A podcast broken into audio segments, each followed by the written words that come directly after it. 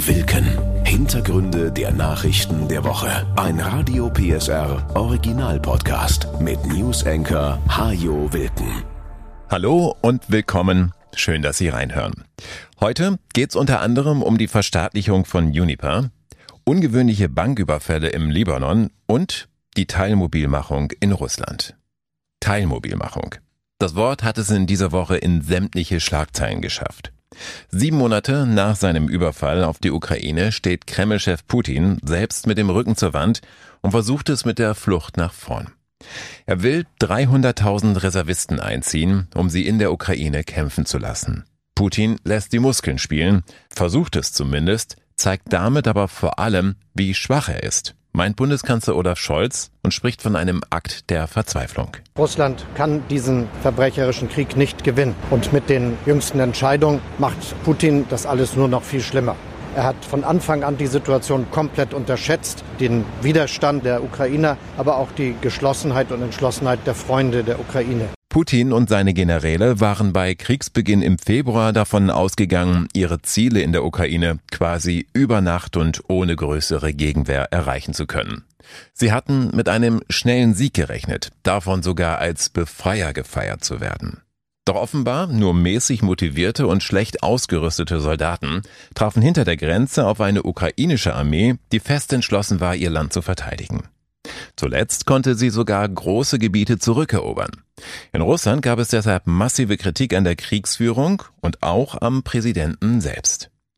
Putin behauptete in seiner Fernsehansprache zu ungewöhnlicher Zeit am Mittwochmorgen, dass bislang nicht einmal 6000 russische Soldaten in der Ukraine gefallen sind. Also viele Zuschauer werden ihm das nicht abgenommen haben. Immerhin hatte er doch fast im gleichen Atemzug angeordnet, 300.000 frische Kräfte zu den Waffen zu rufen. Putins Spezialoperation ist gescheitert. Jetzt erleben auch die Russen, es ist Krieg. Das darf dort zwar immer noch niemand sagen, aber immer mehr Menschen in Russland wird klar, wenn jetzt die eigenen Söhne, Brüder und Ehemänner zum Kämpfen in ein anderes Land geschickt werden, dann hat das mit einer Spezialoperation rein gar nichts mehr zu tun. Putin wollte das verhindern. Damit die Stimmung im Land nicht kippt, hatte er lange auf Berufs- und Zeitsoldaten gesetzt. Doch zuletzt fanden sich kaum noch genug Freiwillige, um die herben Verluste auszugleichen, die die russische Armee bereits erlitten hat. Tatsächlich sollen nämlich schon mehr als 80.000 Soldaten gefallen oder verwundet worden sein. Deswegen jetzt also die Mobilmachung. In Teilen. Keine Generalmobilmachung, denn dann müsste Putin ja endgültig zugeben, dass es in der Ukraine nicht so läuft, wie er sich das vorgestellt hatte. 300.000 weitere Männer sollen nun also in seinen Krieg ziehen. Männer, die darauf so gut wie gar nicht vorbereitet sind. Sie sollen zwar noch einmal ausgebildet werden, doch die Möglichkeiten dazu sind begrenzt. Und die meisten werden danach nicht einmal kämpfen wollen. Deshalb werden die Reservisten diesem Krieg keine entscheidende Wendung geben, sagen Militärexperten. Putin kann allenfalls Lücken schließen, aber nicht die Schlagkraft seiner Armee erhöhen. Es ist eben die Reserve, die er jetzt in die Schlacht schickt und nicht die erste Garde. Dass die Reservisten schon in den nächsten Wochen in den Krieg ziehen, gilt als unwahrscheinlich. Vermutlich werden sie erst nach dem Winter zum Einsatz kommen, wenn die russische Armee versuchen wird, eine Frühjahrsoffensive zu starten. Mehr Soldaten heißt schließlich auch, dass die Armee mehr Waffen braucht. Und die lassen sich auch nicht von heute auf morgen produzieren. Kaum hatte Putin die Teilmobilmachung angekündigt, da suchten tausende Menschen nach Auswegen. Sie buchten Flüge ins Ausland. Andere wollten mit dem Auto über die finnische Grenze. Bei Google wurde gezielt nach Möglichkeiten gesucht, Russland zu verlassen. Und auch die Frage, wie man sich selbst die Hand bricht, wurde plötzlich auffallend häufig gestellt. In der Hoffnung sicher, mit einer gebrochenen Hand nicht zur Armee zu müssen. Zudem gab es Proteste gegen den Krieg in etwa 40 Städten, berichten russische Menschenrechtler. Gleich am ersten Abend wurden fast 1400 Menschen festgenommen. Ihnen drohen langjährige Haftstrafen. Die nächsten Wochen werden zeigen, ob sich die Menschen weiter auf die Straße trauen. Das Putin-Regime versucht nicht nur der eigenen Bevölkerung Angst zu machen. Während seiner Ansprache zur Mobilmachung drohte der Kreml-Chef auch dem Westen zumindest indirekt mal wieder mit Atomwaffen. Wenn unsere territoriale Einheit gefährdet ist, wenn Russland und unser Volk geschützt werden müssen, wenden wir natürlich sämtliche uns zur Verfügung stehenden Mittel an. Ich blöffe nicht. Putin blöfft doch, sagt der Verteidigungsexperte Christian Mölling von der Deutschen Gesellschaft für Auswärtige Politik. Putin macht seit Kriegsbeginn nukleare Drohgebärden, um bei uns Ängste zu schüren. Und das ist ihm zum Teil ja auch ganz gut gelungen. Er tut dies auch, um die eigenen Leute bei der Stange zu halten. Er wird seine Drohungen aber nicht wahrmachen, ist Mölling überzeugt, weil der Präsident damit nichts gewinnen kann. Auch Putin ist natürlich klar, welche Konsequenzen der Einsatz von Atomwaffen hätte. In einem Brief an die Vereinten Nationen hatte er selbst vor einigen Wochen geschrieben, dass es in einem Atomkrieg nur Verlierer gibt. Das Prinzip der atomaren Abschreckung. Wer zuerst auf den Knopf drückt, stirbt als Zweiter. Mit mehr Sorge blicken Beobachter allerdings auf die Volksabstimmungen, die Putin jetzt in vier ukrainischen Gebieten abhalten lässt. Scheinabstimmungen, wie unter anderem Kanzler Scholz mehrfach betont hat. Wie schon vor Jahren auf der Krim sollen nun die Menschen in Donetsk, Luhansk, Cherson und Saporischia abstimmen, ob sie künftig zu Russland gehören wollen. Diese Abstimmungen sind international überhaupt nichts wert. Doch wenn die Ukraine anschließend versuchen sollte, diese Regionen zurückzuerobern, dann wird sie in Putins Augen russisches Staatsgebiet angreifen, das unter allen Umständen verteidigt werden muss. Möglicherweise auch mit einer Generalmobilmachung. Um Mobilität der ganz anderen Form geht es jetzt. Deutschland bekommt ein neues Nahverkehrsticket. Die Verkehrsminister von Bund und Ländern sind sich einig, dass es ab Januar einen Nachfolger für das 9-Euro-Ticket geben soll. 9 Euro wird es zwar nicht kosten, aber es soll die Tarifgrenzen einreißen. Völlig unkompliziert soll man mit dem neuen Ticket von A nach B kommen und dabei alle Busse und Bahnen des Nahverkehrs nutzen können. Bundesverkehrsminister Volker Wissing. Die Menschen erwarten ein Ticket, das ihnen die Einfachheit bietet, die sie jetzt drei Monate lang erfahren durften durch das 9-Euro-Ticket. Und dafür hat der Bund 1,5 Milliarden zusätzliche Regionalisierungsmittel zur Verfügung gestellt. Doch die reichen nicht, finden die Länder. Sie wollen, dass der Bund mehr Geld in die Hand nimmt, um das Bus- und Bahnangebot insgesamt auszubauen.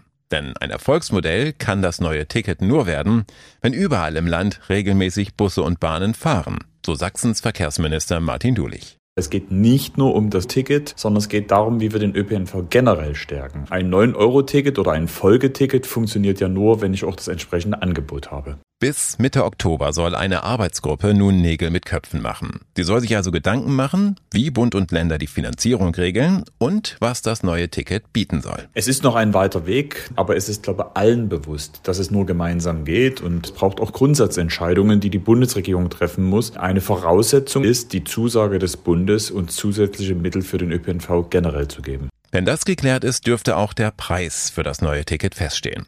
Zuletzt waren zwischen 49 und 69 Euro im Gespräch.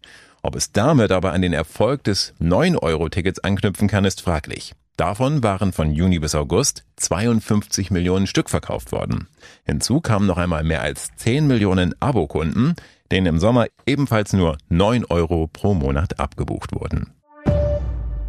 In dieser Woche dürften die ersten Familien in Sachsen die Heizungen angedreht haben. Und manch einer fragt sich, ob er sich eine warme Wohnung in diesem Winter überhaupt noch leisten kann. Die Gaspreise sind zuletzt zwar wieder gesunken, liegen aber weiterhin deutlich über den Preisen früherer Jahre. Das bekommt zuallererst der Uniper-Konzern zu spüren, Deutschlands größter Gasimporteur, der seit Monaten Milliardenverluste macht und der nun verstaatlicht wird. Bundeswirtschaftsminister Robert Habeck. Seit dem 1.9. fließt kein Gas mehr durch Nord Stream 1. Eine Situation, die wir als Land außerordentlich gut bewältigt haben.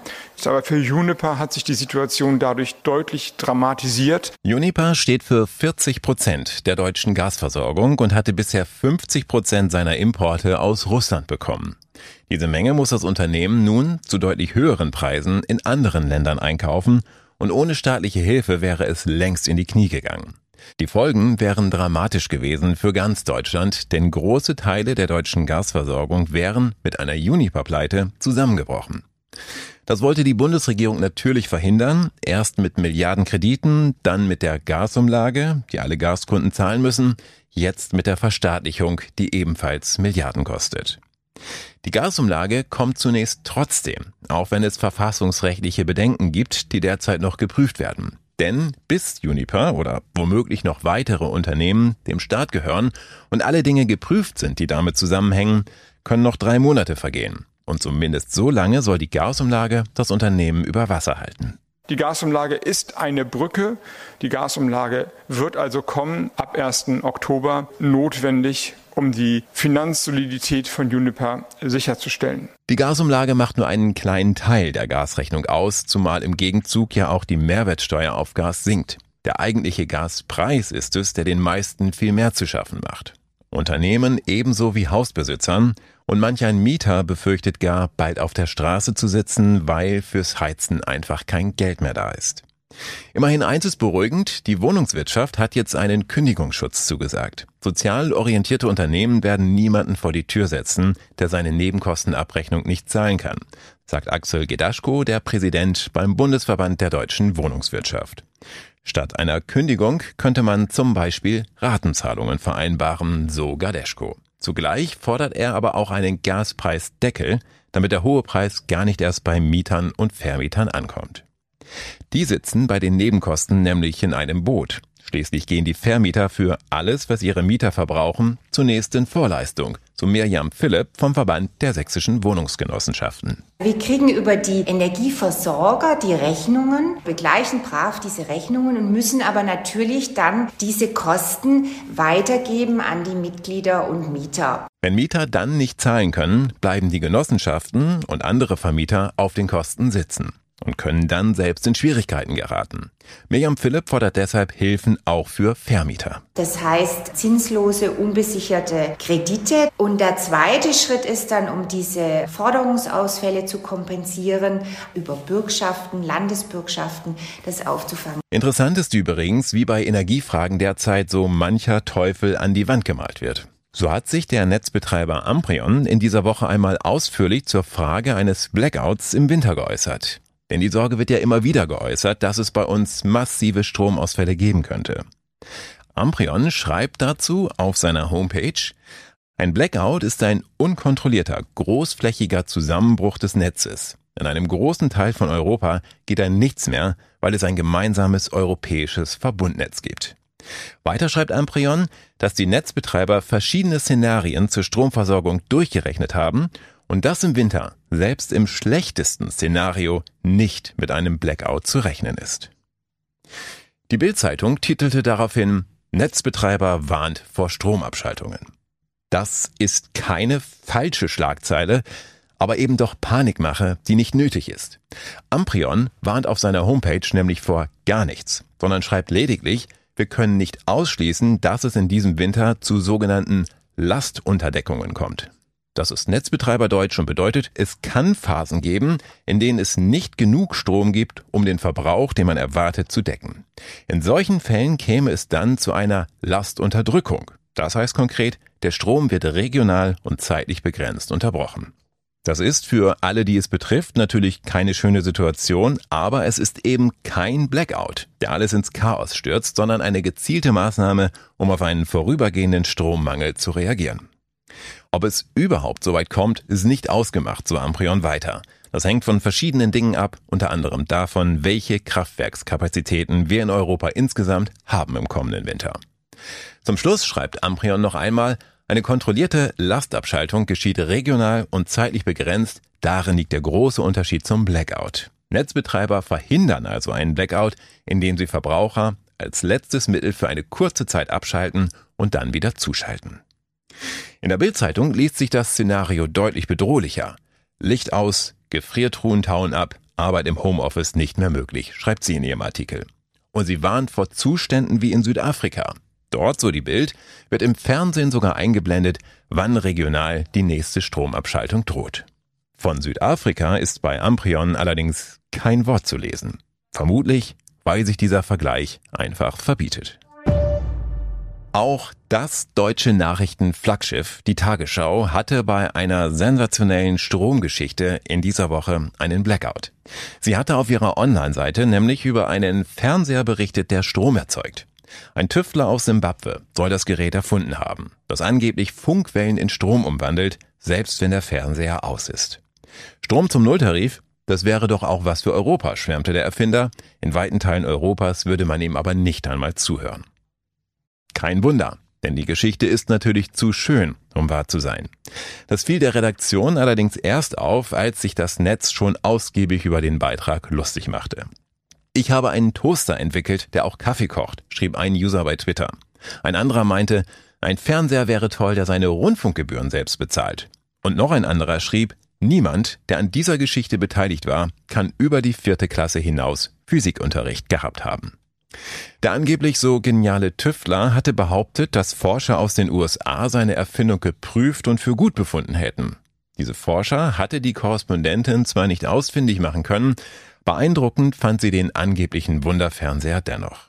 Mit einer kurzen Suchanfrage bei Google hätte sie allerdings herausfinden können, dass der angebliche Erfinder auch früher schon aufgefallen war. Mit einem elektrischen Auto, das angeblich niemals aufgeladen werden muss. Zum Schluss noch eine weitere, schier unglaubliche, aber leider wahre Geschichte.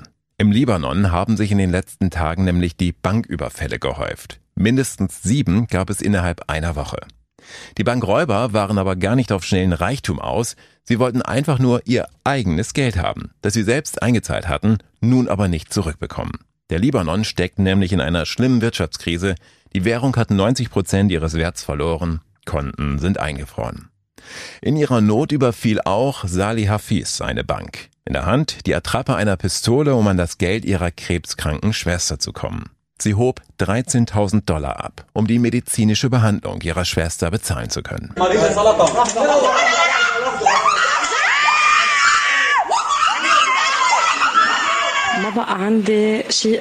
Ich habe nichts mehr zu verlieren.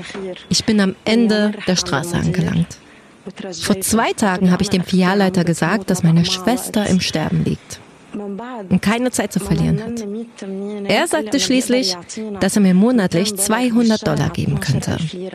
Aber das ist nicht einmal der Preis für eine Spritze, die meine Schwester täglich braucht. Viele Libanesen haben Dollarkonten, weil das libanesische Pfund früher an die US-Währung gekoppelt war. Inzwischen sind im Land aber die Devisen ausgegangen und die Libanesen können kaum noch Dollar von ihren Konten abheben. Die Folge? Sie rutschen in die Armut und sind verzweifelt wie Sali Hafiz. Es ist eine Schande, aber ich war soweit, meine Niere zu verkaufen, damit meine Schwester behandelt werden kann. Denn welchen Sinn hat mein Leben, wenn ich sehe, wie sie vor meinen Augen stirbt, ohne dass ich irgendetwas tun kann? Nach der Überfallserie wurden die Banken im Libanon vorübergehend geschlossen. Die Bankräuber kamen in der Regel nach einigen Tagen wieder frei. Sie hatten es bei den Überfällen schließlich nur auf ihr eigenes Geld abgesehen. Fehlt noch ein bisschen Angeberwissen zum Weitererzählen. Und da bleiben wir bei den Banken. Denn als Walt Disney in den 50er Jahren seinen ersten Vergnügungspark eröffnen wollte, musste er angeblich bei mehr als 300 Banken nach einem Kredit fragen. Mehr als 300 Mal kassierte er ein Nein, ehe es mit der Finanzierung doch noch klappte. In diesem Sinne wünsche ich Ihnen bis zur nächsten Folge eine schöne und erfolgreiche Woche. Bleiben Sie am Ball und hartnäckig, was immer Sie auch vorhaben. Das war Wilken. Hintergründe der Nachrichten der Woche mit Newsenker Hajo Wilken. Dieser Radio PSR Original Podcast ist eine Produktion von Regiocast, deutsches Radiounternehmen.